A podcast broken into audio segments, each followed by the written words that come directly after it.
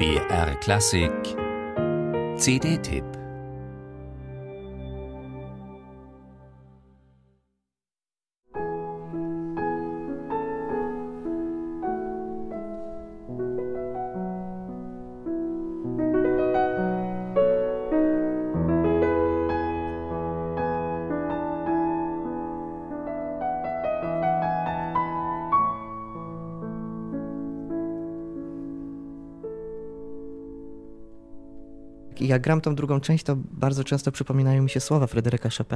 Wenn ich den zweiten Teil spiele, dann denke ich oft an die Worte von Frédéric Chopin, die ich zum ersten Mal in der Chopin-Biografie von Jarosław Iwaschkiewicz gelesen habe.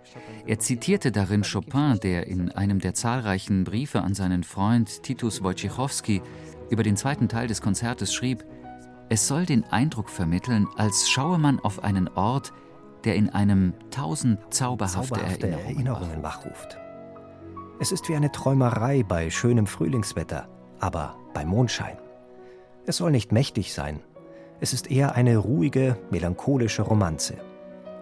Begleitet wird mit Sordinen, das heißt, den Geigen wird eine Art Kamm auf die Saiten gesetzt, sodass ihr Klang gedämpft wird und sie Und ich entdecke, und dass sich dahinter wirklich etwas Unbeschreibliches verbirgt. Es ist fast wie eine Mondaura, Nachtaura, wie ein Schwelgen in der Vergangenheit. Es ist eine Nachdenklichkeit zu spüren über etwas, was Chopin erlebte. Das alles ist in seiner Musik absolut sehr deutlich zu spüren. Im zweiten Satz, dem Larghetto, scheint Chopin mit sanfter und gedämpfter Stimme seine Geheimnisse zu flüstern. Hier führt er fort, was er schon in dem davor entstandenen F-Moll-Konzert ausgedrückt hatte, die schwelgerische Träumerei eines Verliebten. Schon als junger Komponist versteht es Chopin, diesen unverwechselbaren Kontrast zwischen lyrischer Melodik und brillanter Technik zu entwickeln. Denn über eine brillante Technik verfügt Chopin seit seiner Jugend. Er ist ein hervorragender Pianist. Dank seiner Virtuosität ist er imstande, eine Vielfalt klanglicher Möglichkeiten seines Instruments zu nutzen. So eröffnete Chopin für sich, aber auch für die nachfolgenden Interpreten seiner Konzerte ganz neue emotionale und musikalische Dimensionen. I tam też jest przed tą kodą takie bardzo.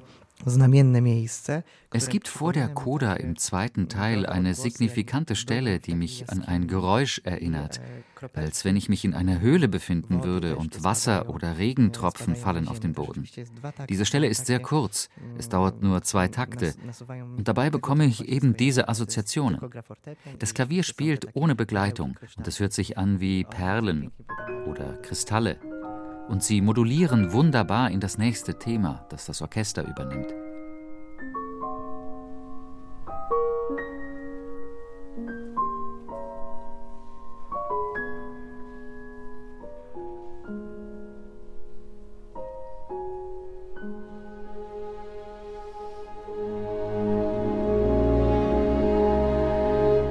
In Harmonielehre und Komposition war das junge Genie weitgehend Autodidakt.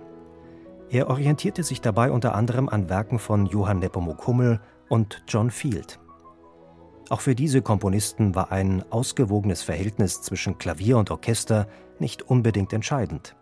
Das Klavier stand in ihren Werken stets im Vordergrund.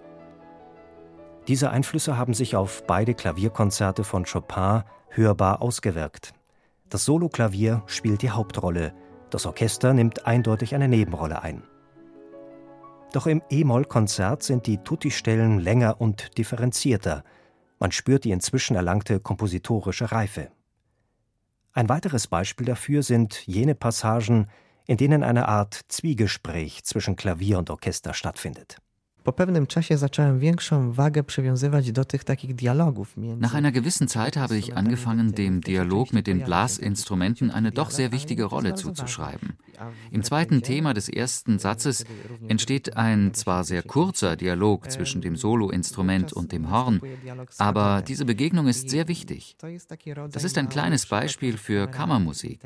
Und dieses gegensätzliche Aufeinanderhören ist enorm wichtig. Ich habe dieser Unterhaltung der Instrumente immer mehr Beachtung geschenkt, um vor allem meine eigenen Interpretationen zu bereichern, aber auch um zu zeigen, dass das Orchester hier eine wichtige Rolle spielt. Manchmal ist es nur ein einziges Instrument und gleich erreicht die Klangaura eine ganz andere Dimension. Und das ist sehr, sehr wichtig für mich.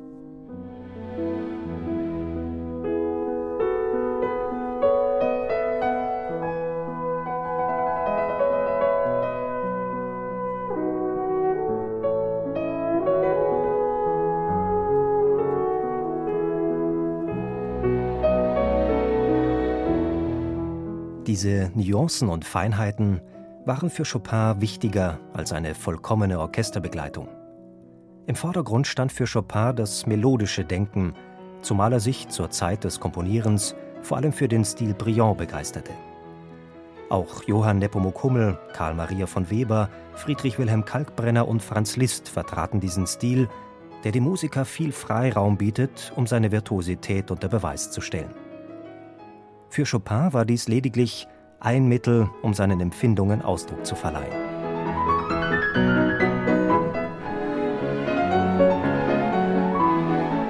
Auf der Basis des polnischen Tanzes Krakowiak entwickelte Chopin das Finale des E-Moll-Konzertes.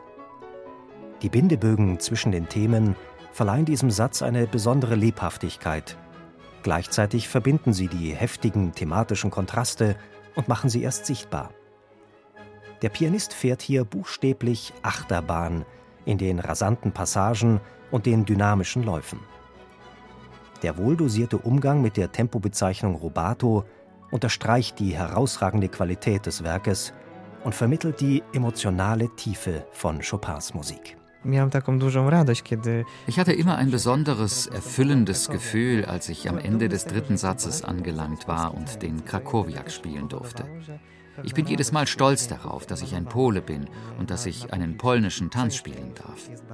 Der Klang der Töne erzeugte aber auch Freude beim Publikum.